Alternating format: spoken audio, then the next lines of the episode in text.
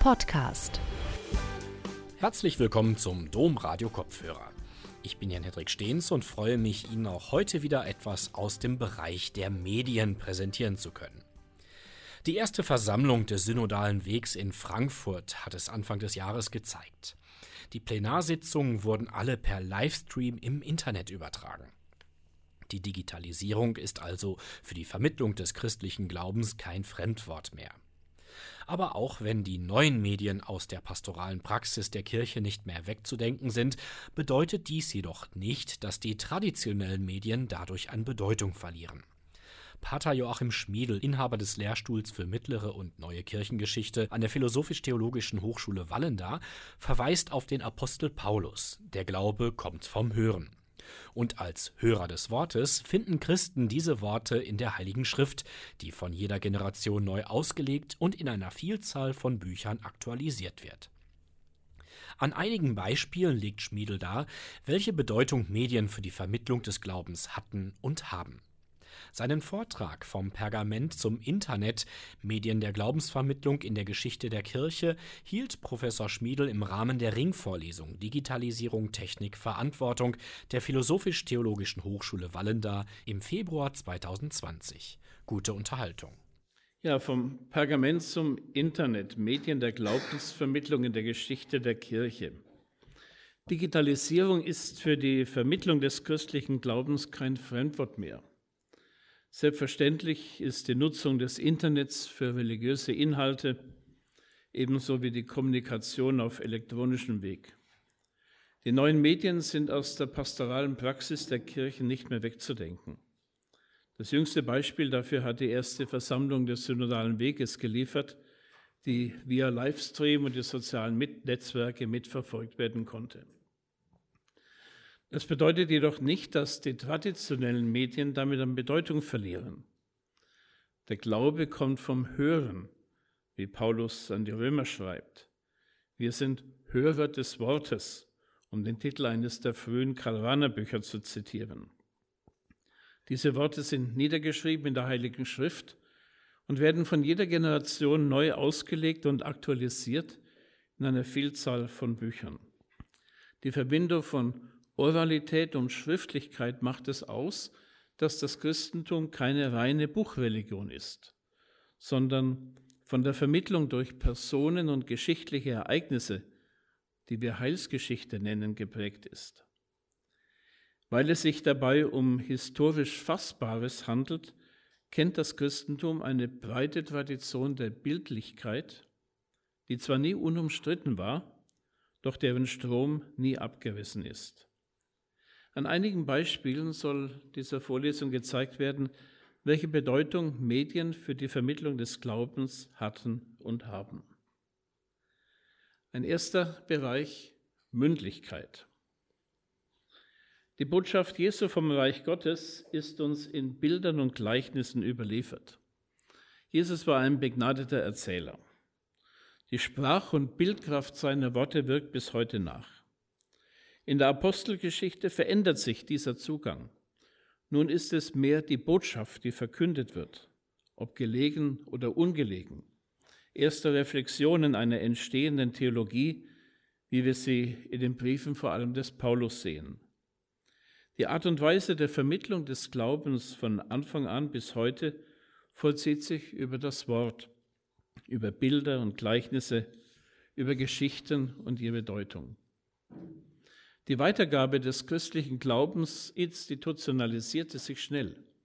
Es war Aufgabe der Bischöfe und Presbyter, das Wort Gottes zu verkünden und auszulegen. Das blieb nicht ohne Widerspruch. Ab dem 11. Jahrhundert wollten auch Laien die Predigt des Gotteswortes übernehmen.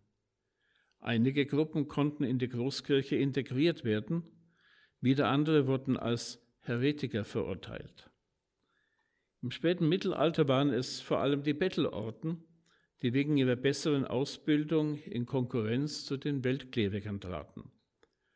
Den Kampf um die Laufkundschaft zu den Gottesdiensten in den Städten entschieden die qualitativ höherwertigen Predigten der Mendikanten für sich.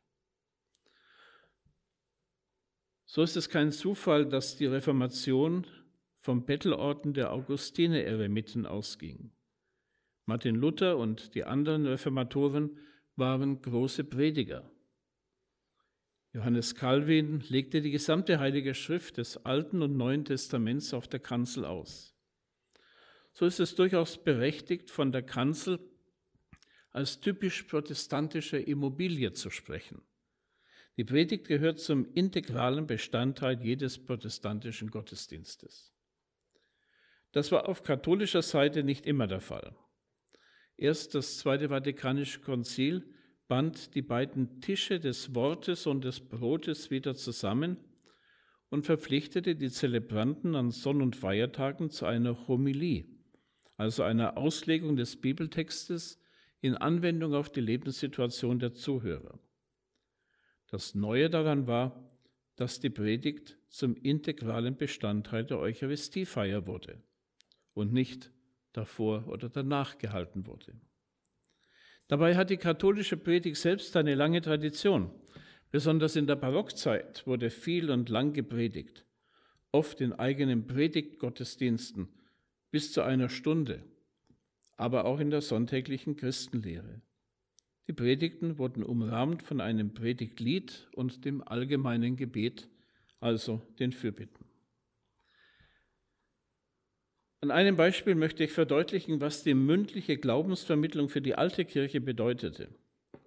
Augustinus, der große Kirchenvater Nordafrikas, gibt im vierten Buch seiner Schrift, die Doktrina, in Anlehnung an die Rhetoriklehre des Cicero viele Beispiele, wie man predigen soll.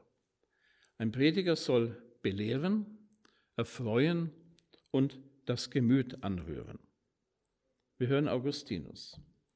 Wer also zum Zwecke der Belehrung spricht, der nehme, solange er nicht verstanden wird, an, er habe zu seinem Schüler überhaupt noch nicht gesagt, was er beabsichtigt. Denn wenn er auch gesagt hat, was er selbst versteht, so darf er doch nicht glauben, er habe es nun auch schon dem gesagt, von dem er nicht verstanden worden ist. Ist er aber einmal wirklich verstanden worden, so ist die Mitteilung tatsächlich erfolgt, ganz gleich in welcher Weise er nun gesprochen hat. Kommt es ihm aber auch noch darauf an, seine Zuhörer zu ergötzen oder zu rühren, so wird er dieses Ziel nicht durch nächstbeste Ausdrucksweise erreichen, sondern es hängt sehr viel davon ab, wie er spricht, um zu seinem Ziel zu gelangen. Wie man aber den Zuhörer ergötzen muss, um seine Aufmerksamkeit zu fesseln, so muss man ihn andererseits rühren, um ihn zum Handeln zu bestimmen. Und zwar wird der Zuhörer ergötzt, wenn du mit Anmut sprichst, und er wird gerührt, wenn er liebt, was du versprichst, fürchtet, was du androhst, hasst, was du anklagst. Wenn er gerne tut, was du empfiehlst, wenn er das bedauert, was du bedauernswert nennst, wenn er sich darüber freut, was du freudig anpreist und so weiter. Besonders wichtig ist für Augustinus die Rührung denn erst durch sie wird der Hörer zum Befolgen der Worte bewegt. Der Redner muss sich durch Studium und Gebet auf die Predigt vorbereiten, darf sich aber nicht nur auf den Gnadenbeistand Gottes verlassen. Der Stoff christlicher Predigt ist immer erhaben, weil es um das ewige Heil der Menschen geht. Der Stil der Predigt aber braucht nicht immer so zu sein. Schließlich finden sich in der Heiligen Schrift und bei den Kirchenvätern auch Beispiele für verschiedene Sprechgattungen. Augustinus plädiert für Abwechslung. Ich zitiere noch einmal, niemand soll es nun für einen Verstoß gegen die Rhetorik halten, wenn man diese drei Stilgattungen miteinander vermischt. Im Gegenteil, die Rede soll darin, soweit es angängig erscheint, einen Wechsel aufweisen.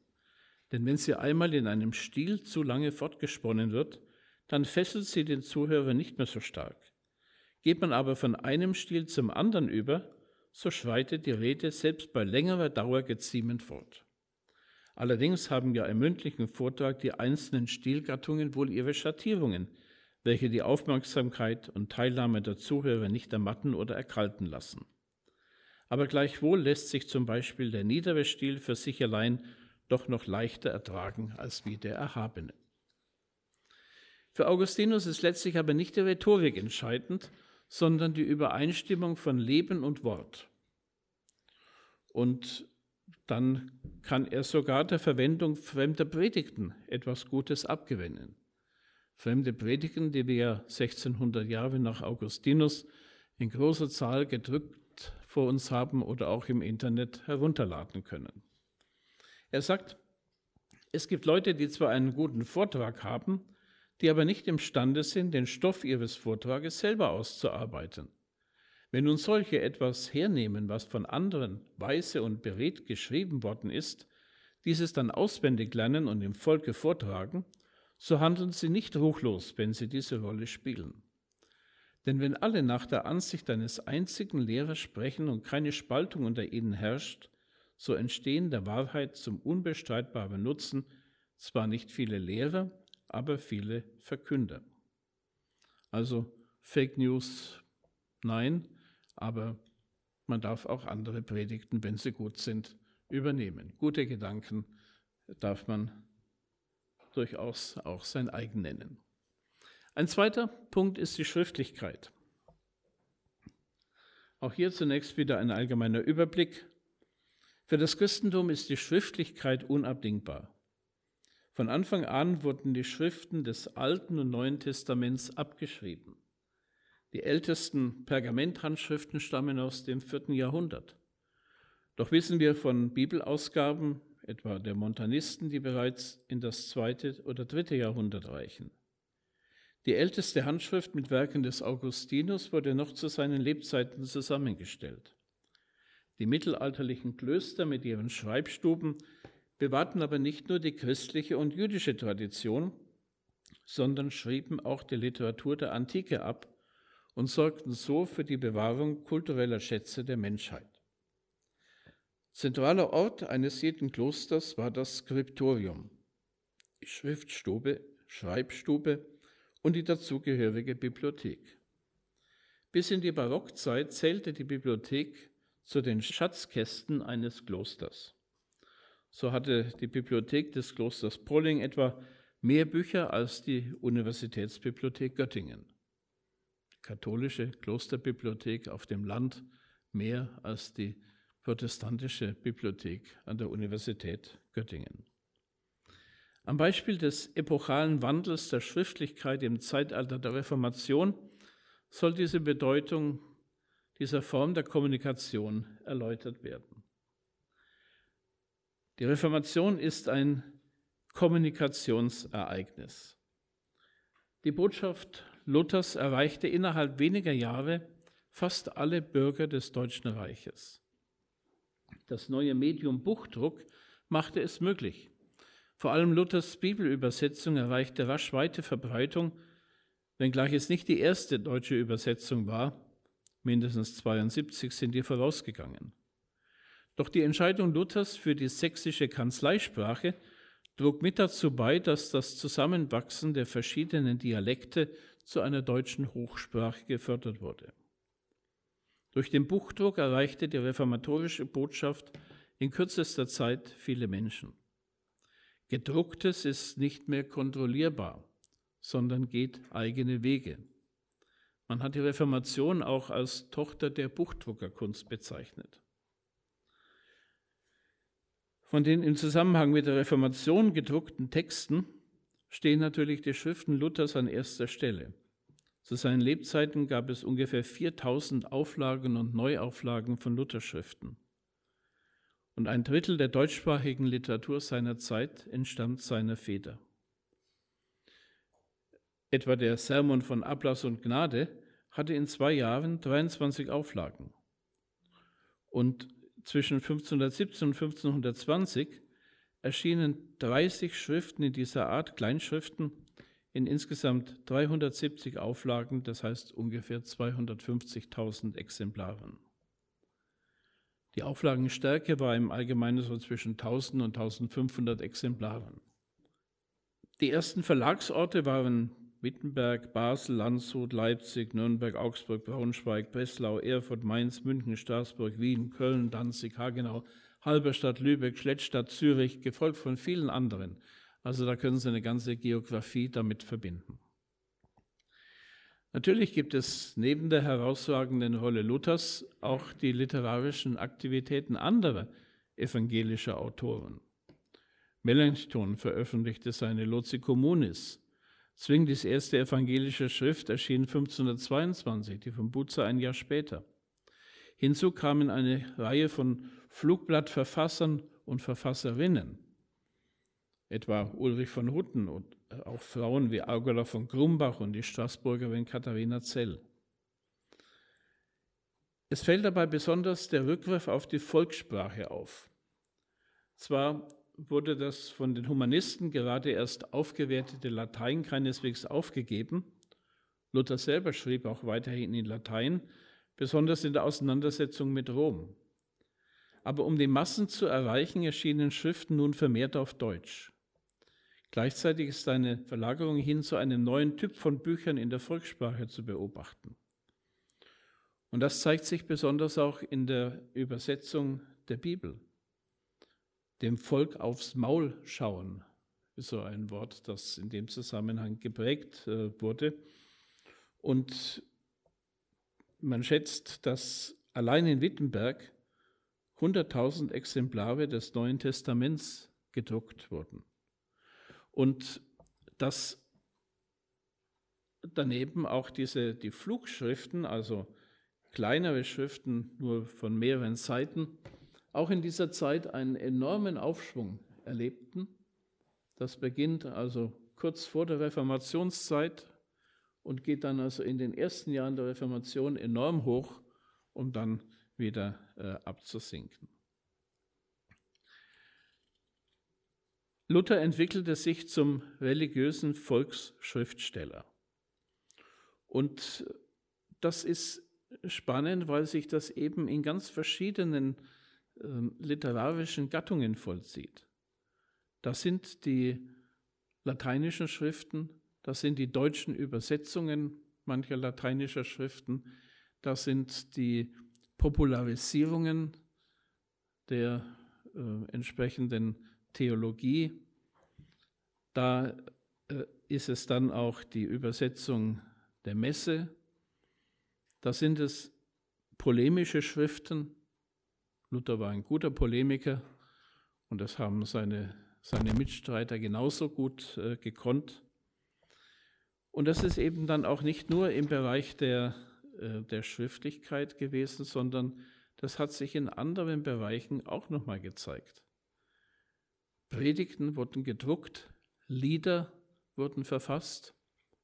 Wenn Sie im Gotteslob heute nachschauen, finden Sie eine ganze Reihe von Liedern, die von Martin Luther selber stammen, aber auch von anderen aus der Reformationszeit oder auch nicht nur aus der deutschen Reformation, sondern ebenso aus der französischen oder kalvinistischen Reformation.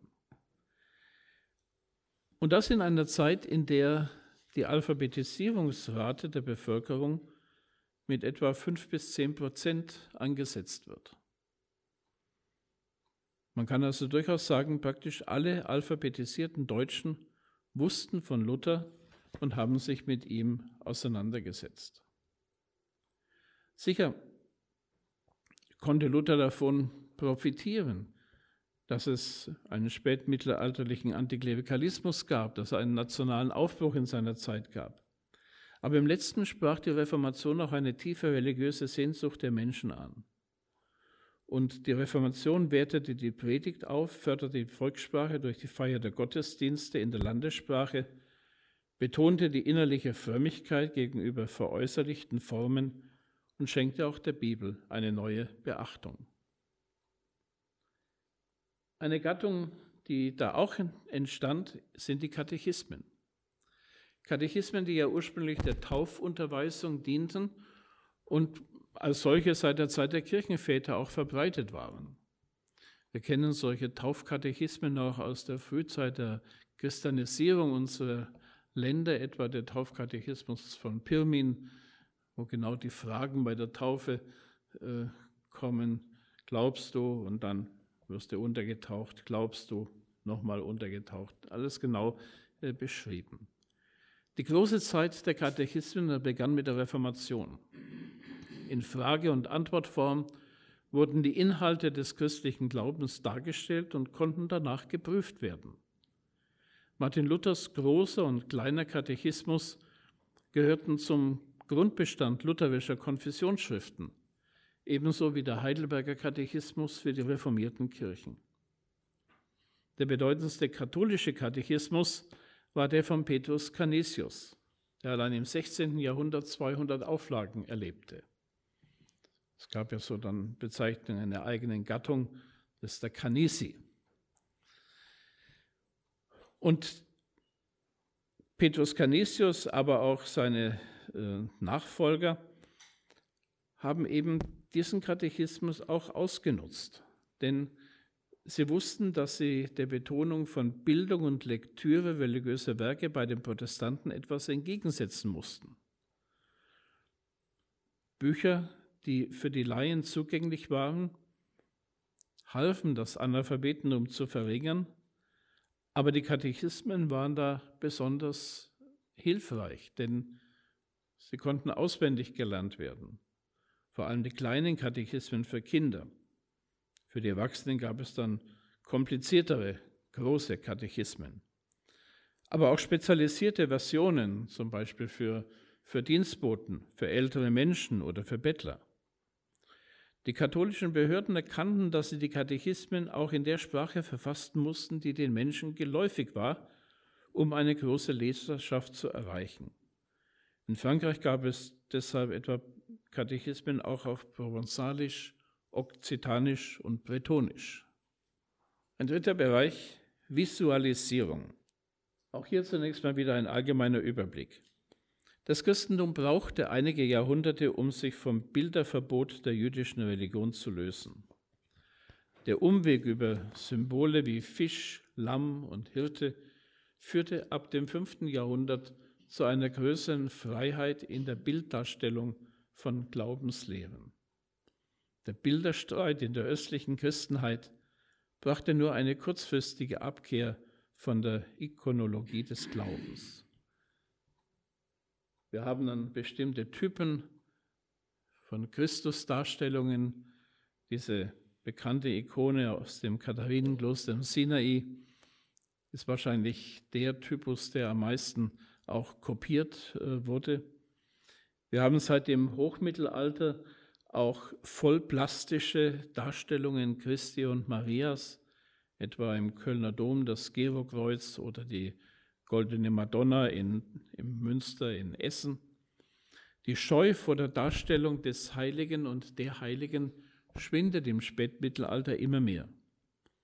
Und am Vorabend der Reformation sind die Kirchen voller Darstellungen aus der Bibel und der Geschichte der Kirche meist projiziert in zeitgenössische Gegenden und Personen. Interessantes Beispiel ist in der Kloster, ehemaligen Klosterkirche zum Heiligen Kreuz in Rostock die Darstellung der Geschichte des Heiligen Kreuzes. Das ist für protestantische äh, Ohren und Augen heute eigentlich ein Skandal, weil es ein Altarbild ist, in dem überhaupt keine biblische Szene dargestellt ist, sondern es ist die Geschichte von der Auffindung des Heiligen Kreuzes, vom Raub des Heiligen Kreuzes durch die Perser, von der Wiedereroberung des Heiligen Kreuzes und so weiter. Wunderschön äh, dargestellt. In den lutherischen Kirchen wurde ein großer Teil der Bilder, Altäre, Statuen und Glasfenster bewahrt. In den reformierten Gegenden kam es zu regelrechten Bilderstürmen kann man an einzelnen Orten also sehr gut äh, feststellen. Es gibt reformierte Kirchen, in denen nur noch ein, ein kahler Altar ist und ein Kreuz, am besten ohne Korpus, während in meiner Heimatstadt in Nürnberg die großen gotischen Kirchen, vor allem die Lorenzkirche, evangelisch seit 1525, aber da sind noch alle Altäre drin, alle Sakramentshäuschen und ich weiß nicht, wie viele Marienstatuen und den Höhepunkt bildet also der englische Gruß über dem äh, Altar. Das Konzil von Trient erlaubte in seinem Bilderdekret die Verehrung Christi und der Heiligen unter dem Medium bildlicher Darstellung, was in der Barockzeit zu einer regelrechten Apotheose der Bilder führte. Religiöse Kunst ist und war auch immer Spiegel der zeitgenössischen profanen Kunst. Das lässt sich bis in die Gegenwart in dem ständigen Wechsel zwischen bildlich-figürlicher Darstellung und Abstraktion äh, beobachten. Zwei Beispiele, um den freien Umgang des Barock mit der Visualisierung des christlichen Glaubens zu illustrieren. Das erste Beispiel ist aus der Kirche Maria de Victoria in Ingolstadt. Kosmas Damian Asam malte in der Kirche der Marianischen Kongregation in Ingolstadt, Maria de Victoria, den Kirchensaal mit einem 490 Quadratmeter großen Fresko aus, das vor allem durch seine Illusion beeindruckt. Denn je nach Standpunkt verändert sich dieses weltweit größte Flachdeckenfresko. Es ist eine flache Decke. Es ist keine äh, dreidimensionale Decke. Gott Vater ist im hellen Licht der Glorie zu sehen, von ihm abgehoben die Sphäre des Himmels und schließlich die Ebene der Erde mit szenischen Darstellungen. Das Thema des Freskos ist die Menschwerdung Jesu, Incarnatio Dominica, wie die Jahresberichte des Ingolstädter Kollegs programmatisch formulieren. Die Inkarnation geschah bei der Überschattung Marias durch den Heiligen Geist, bei der Verkündigung. Diese Szene steht im Mittelpunkt des Freskos. Maria sitzt vor dem Jerusalemer Tempel. Sie ist der neue Tempel und die neue Bundeslade. Der Strahl der Verkündigung geht von Gott Vater aus und dominiert die Szene. Im Zickzack durchfährt der göttliche Lichtstrahl die ganze Fläche der Decke. Das Licht trifft auf die göttliche Liebe mit ausgebreiteten Händen und der Flamme auf dem Haupt wird der Grund für die Inkarnation Gottes angezeigt, die Liebe zu den Menschen und zur Schöpfung.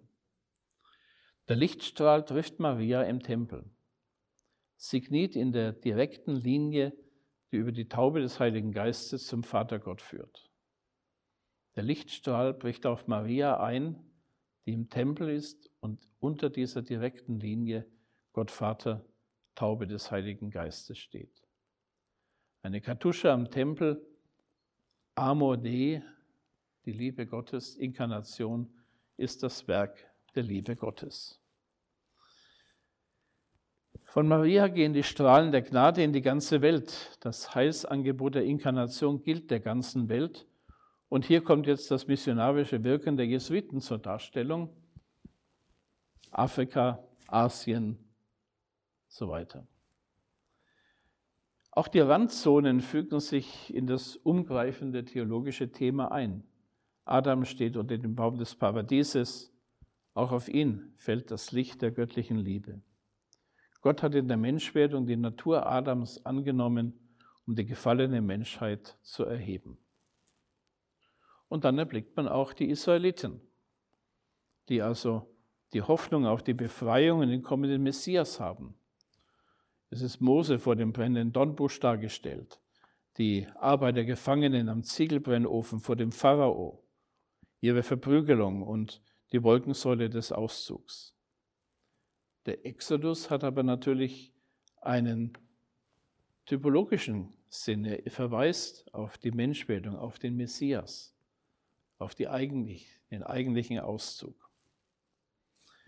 Neben dem Tempel stehen dann auch die alttestamentlichen Hinweise äh, auf Maria, der elfenbeinerne Turm, der starke Turm Davids, typologische Bilder für Maria. Und unter dem Tempel bricht die Quelle auf, wie sie Ezechiel in Ezechiel 47 visionär geschaut hat. Und dieses Geschehen, das reicht bis in die Aktualität des Alltags gibt eine Ecke, die Europa gewidmet ist. Da ist auch der bayerische Kurfürst zu erkennen und damit auch der Anspruch Bayerns auf die Kaiserkrone, eine Krone, die ja auch einmal ein bayerischer Kurfürst bekommen hat. Und Ingolstadt wird auch noch zum Ausdruck gebracht. Zepter und Repräsentation der Universität, der Rektor und der Dekan, die für die Grundsteinlegung auch dieses Saales verantwortlich waren, sind da. Und am Ende der grandiose Höllensturz, der Pfau als Symbol des Sturzes, die Folge der Ablehnung, der Anbetung des Menschgewordenen Jesus Christus, sowie der Engelsturz von, Francisco Suarez beschrieben wurde. Also ein ganz riesiges Programm von Theologie des Alten, Neuen Testaments bis hinein in die, äh, in die Gegenwart.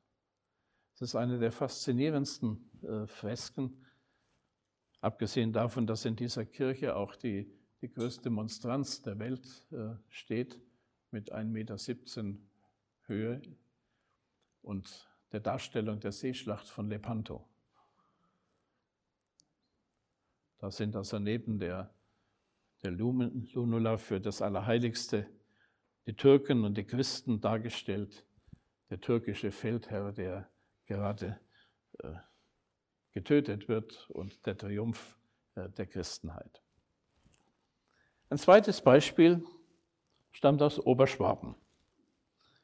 Es ist die Wallfahrtskirche in Steinhausen bei Bad Schussenried die als die schönste Dorfkirche der Welt bezeichnet wird. Johann Baptist Zimmermann aus der Wessobrunner Schule begann 1731 mit der Gestaltung des Deckenfreskos.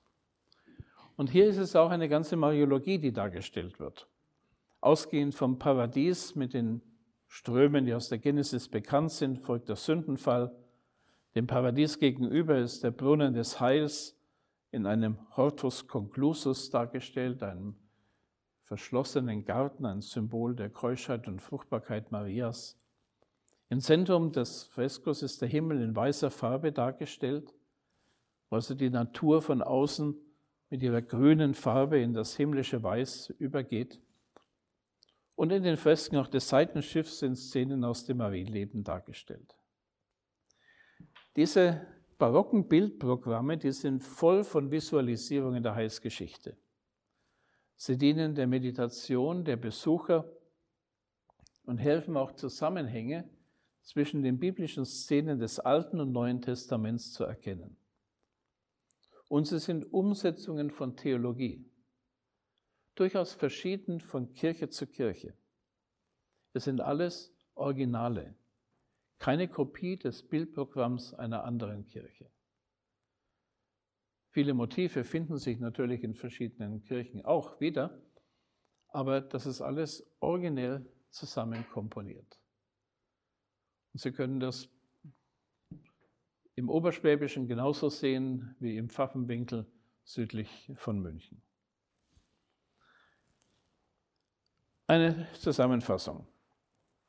Mit mündlicher Überlieferung begann die Vermittlung der Reich Gottes Botschaft Jesu. Predigt und Katechese sind bis heute die wichtigsten Medien von Theologie und Pastoral. Ohne die Schriftlichkeit aber wäre die Tradition bald schwierig geworden. Das verbindet das Christentum mit Judentum und Islam, den typischen Buchreligionen. In 2000 Jahren Geschichte hat das Christentum allerdings auch gelernt, die eigenen heiligen Schriften und die daraus erwachsene Tradition und Theologie kritisch zu hinterfragen und einzuordnen. Wir sind im Zeitalter der Digitalisierung angekommen und die Theologie gehört zu den Pionieren dieser Digitalisierung. Als Gründer der Digital Humanities gilt der italienische Jesuit Roberto Busa. In den 1950er Jahren, 50er Jahren hatte er in Zusammenarbeit mit IBM das Gesamtwerk des Thomas von Aquin digitalisiert. Sie können das heute auch noch im Internet unter corpustomysticum.org abrufen. Der Vatikan gehört zudem auch zu den Internetpionieren. Seit 1995 hat der Kleinstaat eine eigene Internetpräsenz mit der Top-Level-Domain-Endung VA. Das Archiv dieser Internetpräsenz enthält die schriftlichen und mündlichen Äußerungen der Päpste des 20. und 21. Jahrhunderts. Seit einigen Jahren ergänzt auch durch entsprechende Videoaufzeichnungen, sodass man nicht nur lesen, sondern auch sehen kann. Gegenüber der sehr restriktiven und primär durch Geheimhaltung bestimmten Kommunikationspolitik des Zweiten Vatikanischen Konzils ist die Transparenz der vatikanischen Pressestellen um ein Vielfaches größer geworden. Wie schwierig das allerdings ist, zeigt, dass die großen Skandale der letzten Jahre sich immer auch um die Presse drehen, um die Frage, wer schreibt was, wer sagt was und ist das richtig wiedergegeben, was gesagt wurde. Im Zeitalter von Facebook und Twitter ist die Kirche natürlich auch in den sozialen Medien präsent. Den Visual Turn hat sie in 2000 Jahren bereits mehrfach vollzogen. Das Christentum kann für seine Glaubensvermittlung auf einen reichen Schatz an ikonischer Umsetzung zurückgreifen. Symbole, Geschichten und Bilder wurden über die Jahrhunderte hin umgesetzt und auf Altären, Statuen, in Glasfenstern, Monstranzen sowie Illustrationen auf Flugblättern und in Büchern, Büchern massenhaft verbreitet.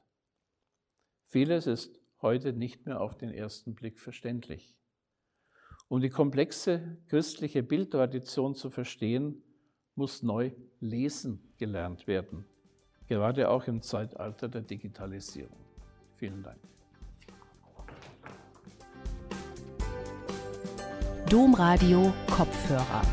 Weitere Informationen finden Sie auf domradio.de.